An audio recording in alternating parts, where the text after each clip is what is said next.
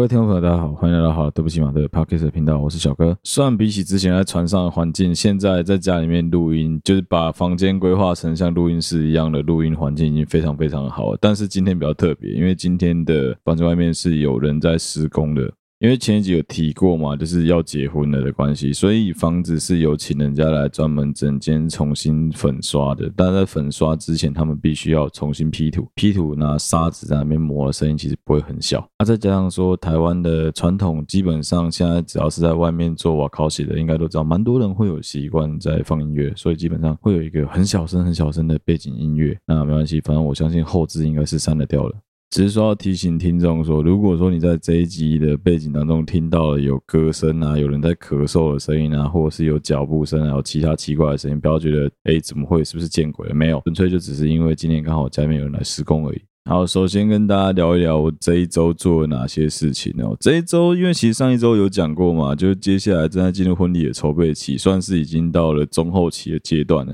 有一个很重要的事情一直还没做，就是我们双方家长从来没有花时间好好坐下见个面。那也刚好因为要结婚了嘛，所以就是见面顺便提亲这样子。虽然说非常的仓促啦，对于我们双方家长来说，我觉得有点没礼貌，但是没办法，因为。就时间已经很接近了，所以也只能以这个比较折中的方式，双方这样见面，然后顺便提亲。也是因为有了提亲这个过程哦，让我更体会到说，其实，在筹备婚礼当中，请一个婚顾有多重要。婚顾简单来说，在我们提亲的过程中，就是取代掉以前古礼里面的媒人的角色。他在当中是扮演的，你可以把他当成是一个穿针引线的一个重要角色，因为他帮我们把双方父母必须要讨论的议题、必须准备的东西，全部都写得非常非常的详细，就很像是我们以前大学在办活动的时候，活动长在做的事情、总召在做的事情一样。他把 rundown 全部写出来，要准备的东西全部告诉你，什么时间谁该在哪里做什么事情，什么位置现在还缺。谁，请你们把名字提出来。有一个总招在帮你做着全盘的规划，剩下的人就只是坐在那边参与开会讨论而已。其实非常非常的轻松，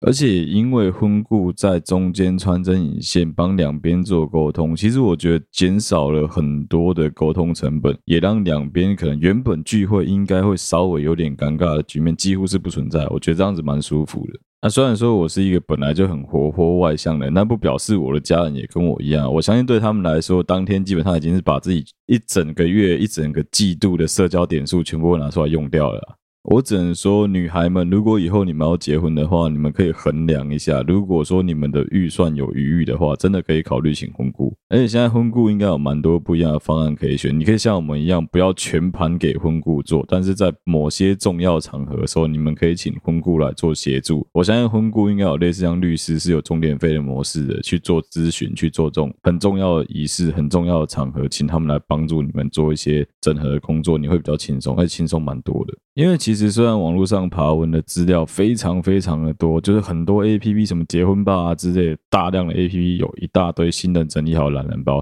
可是那些东西我觉得都有限，因为每个人多少都还是有漏掉的地方啊。你让婚顾去帮你做整合，帮你做统计，你想看，人家一个月要办几场婚礼，你一辈子就几场婚礼，人家一个月要办几场婚礼，一个礼拜要办几场婚礼，你的经验怎么可能会有人家丰富？而且，其实，在做这种 meeting 式的讨论的时候，最害怕就是 useless 浪费时间的讨论嘛，useless discussion。啊，婚婚顾再有好，就是他把所有 rundown 全部都准备好，这总召角色真的非常非常的重要啊。尤其如果你知道双方家长没有人有办法出来做会议主持人的情况下的话，那你们有一个很好的会议主持人是最棒。当然，如果说你们双方新人有本事能够做这角色是最好的，可以省钱嘛。另外一个我觉得可以拿出来跟大家讨论的就是媒人这件事情。其实我自己一直都觉得媒人这角色，以前啊，我觉得媒人这角色非常不重要。但我后来仔细想想，媒人这角色其实蛮重要的，因为他还是一个传承引线的角色。像我们找媒人有个好处是，他前面已经做过两个人的媒人了，再加上他自己又嫁了女儿，所以他对于整个嫁娶的仪式其实非常非常熟悉的。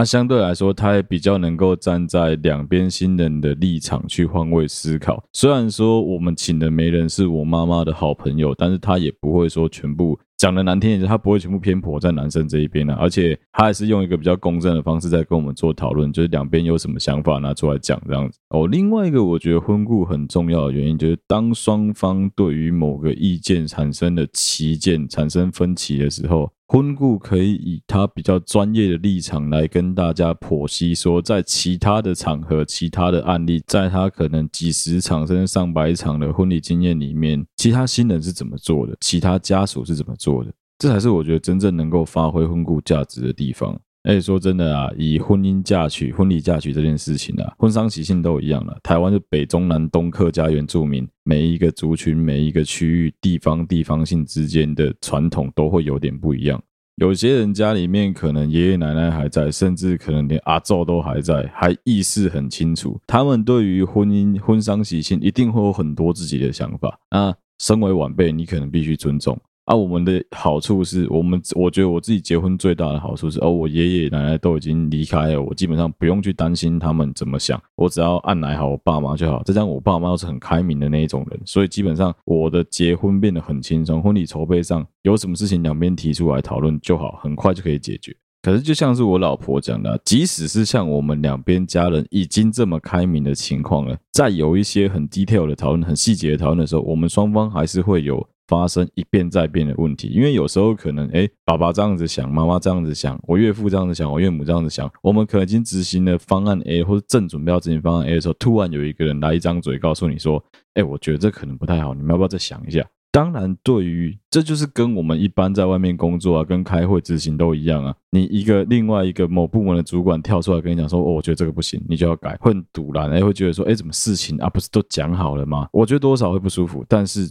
因为我，你想想看，我们人已经这么少了，都能够发生。我们的小组人已经这么少了，我们的部门主管已经这么少了，都还能够发生整个案子、整个 project 一直改这个问题，更何况是当你们家族很大，人超多，杂碎高卡声的时候。怎么可能会没有发生这种要消歧义的状况？那当要真的要消除这些歧见的时候，像我跟我老婆的好处，我们两个都是比较强势的那种人，所以变成说我只要尊重他，他他只要把他意见告诉我，我就可以去跟我爸妈反映。基本上他们都算是非常开明，他们都会尊重我们的想法。可是如果你今天把整个你就把它想象成你们公司要开一个全公司的会议，大到董事会，小到每一个部门主管，甚至连清洁部的都必须派一个人来开会的时候，那个场面会有多壮观？那如果说这个时候新人又是比较没有个性的，比较举棋不定，或者他们从来没有做过通盘计划的，在这个情况下，我就会觉得非常非常适合请一个婚顾来协助你们把整个流程执行的完美。哦，其实还有一个我们会请婚顾的理由啊，就是其实事实上我们筹备婚礼的时间没有这么长。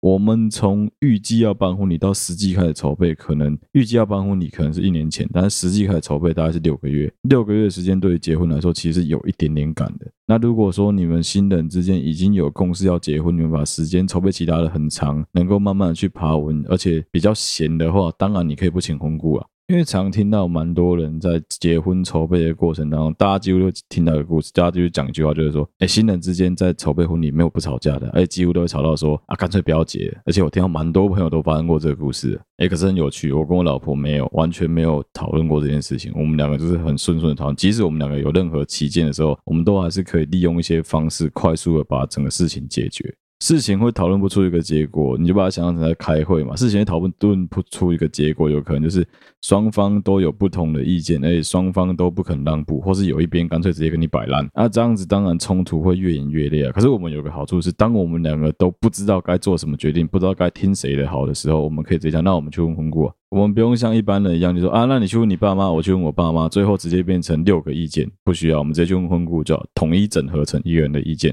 把婚顾给我们的建议拿来当做是一个最后的参考依据，我自己觉得好处蛮多的。当然，请婚顾事实上以成本来说相当的高，我自己觉得你必须付出相当的金额才能够请到一个好的婚顾。所以我相信也不是所有新人都有那个预算去请婚顾啊。当然，就是如果说你有额外的预算的话，我是蛮建议可以去稍微思考一下，是不是可以去找个婚顾的。哦，对，一样，先声明没有业配，怎么可能会有业配干这么小的频道？虽然听的听众越来越多，但是就是我们怎么可能会接到业配？不要闹了，好不好？就只是就我自己个人对于最近婚礼筹备的一些感想跟大家分享而已啊，其实也难怪现在会有越来越多的新人宁可说哦，干我干脆不要办婚，不要办婚宴，家宴办一办就好，我们把钱省下来可以做很多其他事情。我觉得是双方讲好就好，这真的没有一定。蛮多新人现在这样子弄的啊，婚纱照拍嘛，反正我就是一辈子还是要穿一次美美的婚纱，婚纱照拍，但就是婚宴可能就不办了。我自己觉得好处蛮多，你可以省下蛮多的时间跟金钱成本在里面。但是如果说你跟我一样觉得婚姻就是一辈子就一次而，且希望说朋友都能够来祝福的话，那当然最好还是能够办一个婚礼啊。啊，也真的还好，我自己不是猪队友啊，我女朋友又是神队友，所以其实我觉得我们两个做起事还蛮轻松的。你看我现在还居然有办法抓空档的时间在录音，其实我最近真的很担心开天窗，你知道吗？今天都已经礼拜。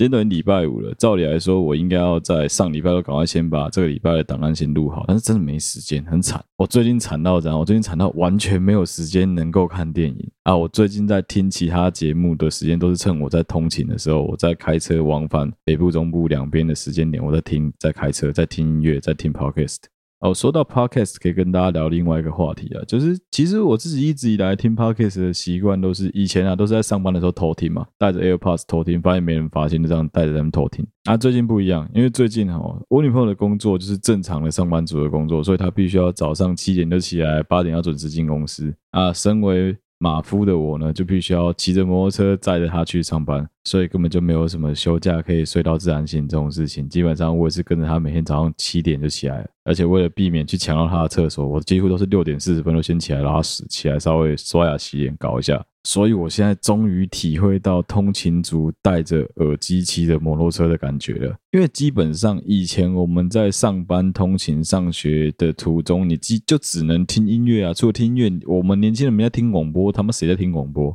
因为对于我们这个新世代的年轻人来说，很重要一件事是选择权。广播就是相对的非常没有选择权，而且讲的议题太死了，对我们年轻人来说很无聊。啊，你要听广播，你倒不如自己直接放音乐就好了。广播放音乐，你还不一定喜欢那个听那个歌手，你也不一定满意啊，对不对？说不定整天在放王力宏、林俊杰，你会喜欢吗？不一定啊。可是 MP3 就不一样啊，对不对？你可以自己放任何你喜欢的音乐，可以随机播放，可以做一个杂烩，你可以建立自己的歌单，你可以编辑自己喜欢的金曲，全部把它融合在一起，这感觉不一样嘛。啊，Podcast 也一样，也难怪 Podcast 在最近两年会突然间窜红，因为我相信对于很多上班族来说，他在上班前，他在工作中，他在睡觉之前，有一个他喜欢的声音，讲他喜欢的内容的人，能够陪着他的节目，能够陪着他，我相信对大家来说都非常有帮助，就连我自己都体终于体会到这个感觉了。好，以上就是本周发生的大事啊，跟大家稍微分享一下。哎，接下来一样也是要讨论本周的时事哦，因为这实在是他妈太精彩，我觉得真的不讲一下不行。啊，真的也不得不说，台湾的媒体真的很嗜血啊，再加上说哦，干真的就是一直疯狂割血为台湾媒体，所以搞得大家真的都高潮，我觉得真的很棒。就是我们的力宏啊，力宏跟我们的李靓蕾小姐干离婚的事情嘛，闹得全台湾沸沸扬扬的。我相信不止台湾啊，整个华语唱片圈应该都搞得沸沸扬扬的啊。但是就于这件事情哦，我个人只有一个非常简单的看法，那就是人帅真好，人丑性骚扰。为什么会这样说？你自己想想看一个问题：今天如果是一个其貌不扬的男生发生了跟王力宏一样的事情，你们只会说什么？我们只会说什么？我们这些吃瓜群众只会怎么算他？哎呦，他一定是很有钱！哎呦，他一定是天赋异禀！哎呦，他一定是家财万贯！啊，有人仔细去看过，我相信蛮多人都有看，我自己也有看，我女朋友也有看啊，有去看一下王力宏的发文跟李靓蕾发文的差别，两个人的用字遣词有没有修饰过，有没有人帮我论过稿，其实一看就知道了。那我相信还是有听众朋友没有去认真的了解这件事情。简单来说，就是用简单的一个小故事来讲，就是王力宏跟李静蕾这一对夫妻在前一阵子离婚了。那原本双方可能也没有打算要公开讲说到底发生了什么事情，但是因为后来两边的煽风点火，再加上很多吃瓜群众的在那边给小之下，几乎在三天以内吧，李静蕾。发了至少有接近快要十篇的文章来控诉王力宏在他们夫妻两个人交往到结婚的过程当中，多次的劈腿、偷吃、招妓被抓到。啊，有很多在这件事情当中被影射的人，其他的女孩子、其他的人事物都跳出来，在想要反击，想要说没有没有，不关我的事哦，不是我，不是我，都一一的被李靓蕾利用了一些他之前有认真收集的证据来打爆他们的脸，其实看得蛮爽。那其实就这件事情，我们先来下一个我个人很重要的一个感想跟大家分享，就是。不论是在工作上、家庭、感情、职场都一样，学业里面也一样。你可以当一个因为欣赏、因为喜欢、因为爱慕、因为任何的 whatever 的原因因为任何善意的原因，所以选择原谅他的人，可以，绝对可以。但是你一定要记住，仍然要收集证据，把这些证据保存起来，因为你永远不知道会不会哪一天要用到。就如果你很宽宏大量、很慈悲的选择了原谅犯错的他，你仍然必须要把当时他做的所有错事的证据先保留下，就像李靓蕾一样，这是一个非常重要的自保，才不会到最后你什么都得不到。你可能是为了保有工作，你可能是为了爱，你可能是为了小孩委曲求全，你可能是为了你自己的利益，所以暂时的为了自保，你不能公开这些东西，但不表示有一天你不能反击。那其实相对来说，王力宏真的就是他妈的一个屁孩，真的是屁孩啊！你看他的很多发文，他的写的东西的方式，他讲话的逻辑，你就可以很明显的感觉到这个家伙是没有经过任何社会化的。他就是因为爆红了之后，一直尝到走红的滋味，一路都在人生的巅峰，导致说他从来没有任何的机会可以去。正面的处理事情，去解决事情的能力，的确，他写歌很强，他可能解决音乐上的困境很厉害，但是在面对这种生活、感情、两性，或是要对记者媒体把话好好说这件事情，他是做不到的。可能有人会说，没有啊，他以前处理跟阿妹的感情事件的时候，他都讲得很好，应对得很好。没有，我跟你讲，很多东西基本上是经纪人帮他们塑造出来的。艺人的形象本来就是公关人物的形象，公关形象这个东西，有修过公关的相关课程，应该就知道，这东西是可以塑造，这全部都是可以化妆化出来的东西啊。啊，也相对来说，真正厉害的一个公关操作者，他就是有本事让这个必须要面对对外面对大家的人，以为他在讲自己想讲的东西，事实上他是被背后的这个集团操控着，人家只不过是透过你这张 beautiful face，把他们想讲的东西。塑造给大家而已。最经典的例子就是很多政治人物都是这样子，很多的政治明星长得很漂亮，政治明星都是这样子啊。你表面上看到你觉得他超会讲话，但事实上，如果说在没有对过稿的情况下，你会发现他讲出来满嘴屁话。就是《至尊三十六计，偷天换日》里面讲过了嘛，难怪你都不说话，因为你一开口就满嘴屁话。甚至你去看到有一些艺人，有一些经纪人物，你会觉得他很谨言慎行，他都没什么在讲话，很省话的。有蛮多人不是因为他不讲话，很有可能是因为他讲出来的话太没营养，太满嘴干话了。所以经纪公司、所以公关公司、媒体操弄公司，干脆直接下令，你都卖恭维，我们叫你发言，你再发言。啊，为什么这种私事比较少？经纪公司跳出来帮他们处理，有个很大原因是因为这是你的家务事。基本上，经纪公司跟公关公司在签约的时候，他不会去 involve 到你的，不会去深入到你的家庭生活里面。当你必须要独自去面对你的家庭生活，你必须要独自去对外对媒体、对于大众来讲，你到底发生什么事情的时候，就会发生这个现象啊。有没有会讲话，不会讲话的差很多啊？谁的学历是真的？谁他妈只会写歌？就是差在这里啊。古代不管是中国或是西方的真正的才子，一定都是琴棋书画样样要精通。就是你不只要会嘴，以前讲的风流倜傥，指的不是男生真的啊到处留情，很多女孩子很多感情到处流动。没有以前讲的风流，就是你他妈超嘴，嘴到爆。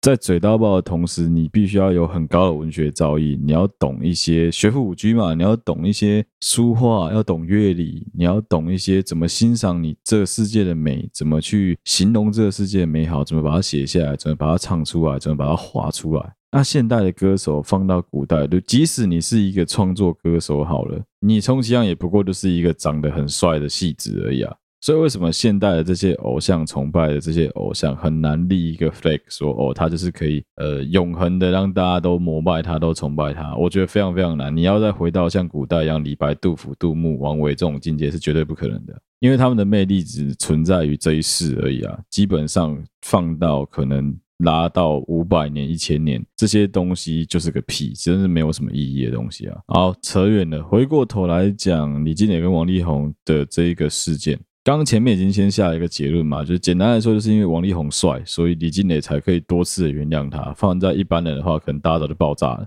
一样的道理啊，你看他做事情真的他妈的没脑，为什么他能够让社会大众很多人都还是选择觉得说啊，他的形象应该还好吧？啊，好奇怪，他居然会做这种事情，为什么能够做到这点？因为他帅啊，就是因为他帅啊。啊，这边也扯到我想要提的一个，我之前看 Jim Jeffrey 的脱口秀的时候，也有看到一模一样的想法的一个话题。我自己最近的价值观啊，两个我自己觉得蛮重要的一个价值观，核心价值观，一个是 Everyone have a price，另外一个就是 Everyone have a score。第一个是每个人做每件事情都是有它相对应的价码跟代价的，只要你付出足够高的代价、足够高的价码，他就会去做那件事情。而第二个是每一个人都有一个他对应的分数，但这个分数在每个人的心目中会因为很多事情浮动。而这个分数其实你可以把它用成，不要用 scores，其实可以应该可以用。呃 value 会比较好，应该可以用价值会比较好。我今天觉得这个人长得很漂亮，不见得你觉得这个人长得很漂亮。我今天愿意在这个女孩子身上花很多时间，花很多力气去追求她，不见得你会觉得她很好追，不见得你会觉得她是一个好相处的人。但是在很多情况下，这个价值是有一个普世的标准在那边的，就很像大家普遍的都会认为。然后，金城武非常的帅，王力宏也很帅，但是王力宏在音乐上的造诣比金城武高很多，金城武在拍电影上的造诣比王力宏高很多。所以今天如果你是个电影圈的，你会比较推崇金城武；你今天如果是音乐圈的，你会比较推崇王力宏。但对于华人里面百分之八十五的女生，应该是这两个男生哇拢会帅。好，对不起啊，只举女生的例子吧。那我再举个男生的例子，一样哦。对于男生来说，山上优雅哦，感很可爱，很正，感觉应该非常的可以。另外一个，我再举个我喜欢的好不好？Rion R I O N 安斋拉拉宇都公子丸 A B 界赵子龙。那我再加一个桥本有菜，再加个桥本有菜，三个，一个奶比他大的没有他正，脸比他正的没有他奶没有他大。另外一个就是现在 A B 界最强的女演员，没有之一。还有一个是脸超级可爱，但胸部超级平。他最近开始偷龙路。我相信青菜萝卜各有所好，这三个 AV 女优各自有她喜欢的受众，各自有喜欢他们的男生。但是我们必须要坦白说一件事是：不管今天这三个女生哪一个在我们男生面前脱光衣服，谁不行？哦，有可能不行。你是男同志，你可能不行。但对于正常直男来说，谁不行？三个女的都可以吧？所以，当我们把人类分成一到十十个等级，十不存在，一也几乎不存在的情况下，不论是桥本有菜，不论是山上优雅，不论是安斋拉拉，在很多男生的心目中，我相信都有排到八点五。但是，如果说我今天问的是他们跟你交往好不好的情况下，他们以 AV 女优身份跟你交往好不好的情况下，我相信可能有九成九九的男生都会说不要。我这边指的他们跟你交往，并不是像哦。A 片演的一样，就是他就是当你的女友哦，很甜蜜很美。没有，我现在讲的是非常现实的东西。他跟你交往，你必须要公开你们的关系，让大众知道你是他男朋友。会开始有一大堆人跟你酸言酸语说：“哎呦，这个鸡鸡小也能跟他在一起哦，他身材看起来不怎么样，也能跟他在一起，是不是很有钱？干这男长那么丑，直接开始在各种攻击你。你能够承受得住这些舆论吗？好，第二个，你真的能够接受你的女朋友的裸体被这个世界上被亚洲区可能百分之。六十以上的男生都看过，都意淫过，你能够接受这件事情吗？好，即使你能接受，好不好？你的家人能接受吗？这就是我刚刚前面讲到的分数跟价值的问题啊。所以为什么我会说这个分数是滚动式的分数？就是这样子啊。你看他的外貌绝对有八点五分，可是，一旦他今天是一个 AV 女优了，你会直接把他分数归到零，因为你没办法接受他这个职业，你没办法接受他这个身份背景。好吧，你就不要跟我讲干的啊！你不要跟我讲到什么哦，打打炮可以，你想跟他打炮，人家不想跟你打炮，你操！那除了这些分数高了之外，我们来讲讲分数低的。所谓分数低的，两分的、三分的，很有可能就是他带有残疾，所以你没办法，你觉得以你的社会条件，你不会想要跟他交往，或是他的体态比较的不完美，比较不均匀，甚至是家里状况非常的差。哦，或者是说他家里的社会经济地位比较低，如果跟他交往的话，你会比较辛苦，甚至你很有可能会面临了一些刑责上、道德上各种方面的责难，所以你会选择不跟他交往。那我们一般人呢？一般人落在哪？正常所有的一般人都落在四五六这个分阶里面，满分的人不存在，因为满分的人只存在我们的想象之中。可能现在已成已经出现了九分的人了，但我们必须要留一个 level，所以十分的人是绝对不存在的。好，接下来的这一段我就直接说，我是引述自吉姆·杰佛瑞的段子，稍作改编。今天我们正常一般人，我们这一群五分的人，在外面跟人家 hang out 的时候，如果你看到了一个六分的人，你很有可能会想要去跟他搭讪，甚至看到七分八分的人，如果他愿意花时间跟你讲一句话，你可能就会开心一整天了。那如果说你有机会能够跟一个分数比你高很多、等级比你高很多的人发生关系，甚至是交往的话，你一定会觉得非常的满足，对你来说一定非常非常的满足。那有没有发生过你不小心跟分数比你低的人交往，或是跟他们发生关系的情况呢？当然也有啊。什么时候最常发生呢？其实我觉得对于女生来说，比男生更常发生这件事情。就是当你喝醉的时候，在夜店喝醉的时候，应该会有一些人曾经因为在夜店喝醉酒之后，跟一个男的跟一个女的发生了关系，隔天早上睡醒之后起来，发现哦，谢我怎么在这里？干这男的怎么长这样？干这女的怎么长这样？这种情景发生过。又或者是你可能花了很长的时间跟他交往、跟他认识、跟他发生了性行为，跟他已经交往大概四三年、四年时间，突然间你醒过来，发现说啊，干我怎么跟这种人渣，怎么跟这种败类在一起？一样的意思啊，所以我才会说，在我的观点里面，要让这个理论成立，一个很重要的因素、核心的价值，就是所有人的价值都是滚动式的，而且这个价值是可以去贷款的，这大价值去可以是可以用借的，是可以用骗的。我就分享一个我最近听到的故事就好了。你今天骑着一台摩托车去看宾士，跟你今天开着一台宾士去看宾士，你觉得接待员会对谁比较有礼貌？We should never judge a book by its cover。我们绝对不应该以貌取人，但是在很多情况下，在我的这个分数理论的情况下，我们往往都会被这个假的价值给蒙蔽。但是因为这个价值不像是钻石，它没有证书，它没有 GIA 去告诉你说这是真的，这个是有经过验证的。因为每一个人对这个价值的认证都不一样。我举个最简单的例子好了，有些女生说不定觉得王力宏很渣，没关系，他还是帅啊，我还是愿意跟他发生关系，他当我男朋友 OK 没问题，因为他很有钱，就是这样子啊。有些人觉得无所谓啊，跟他玩在一起开心就好了。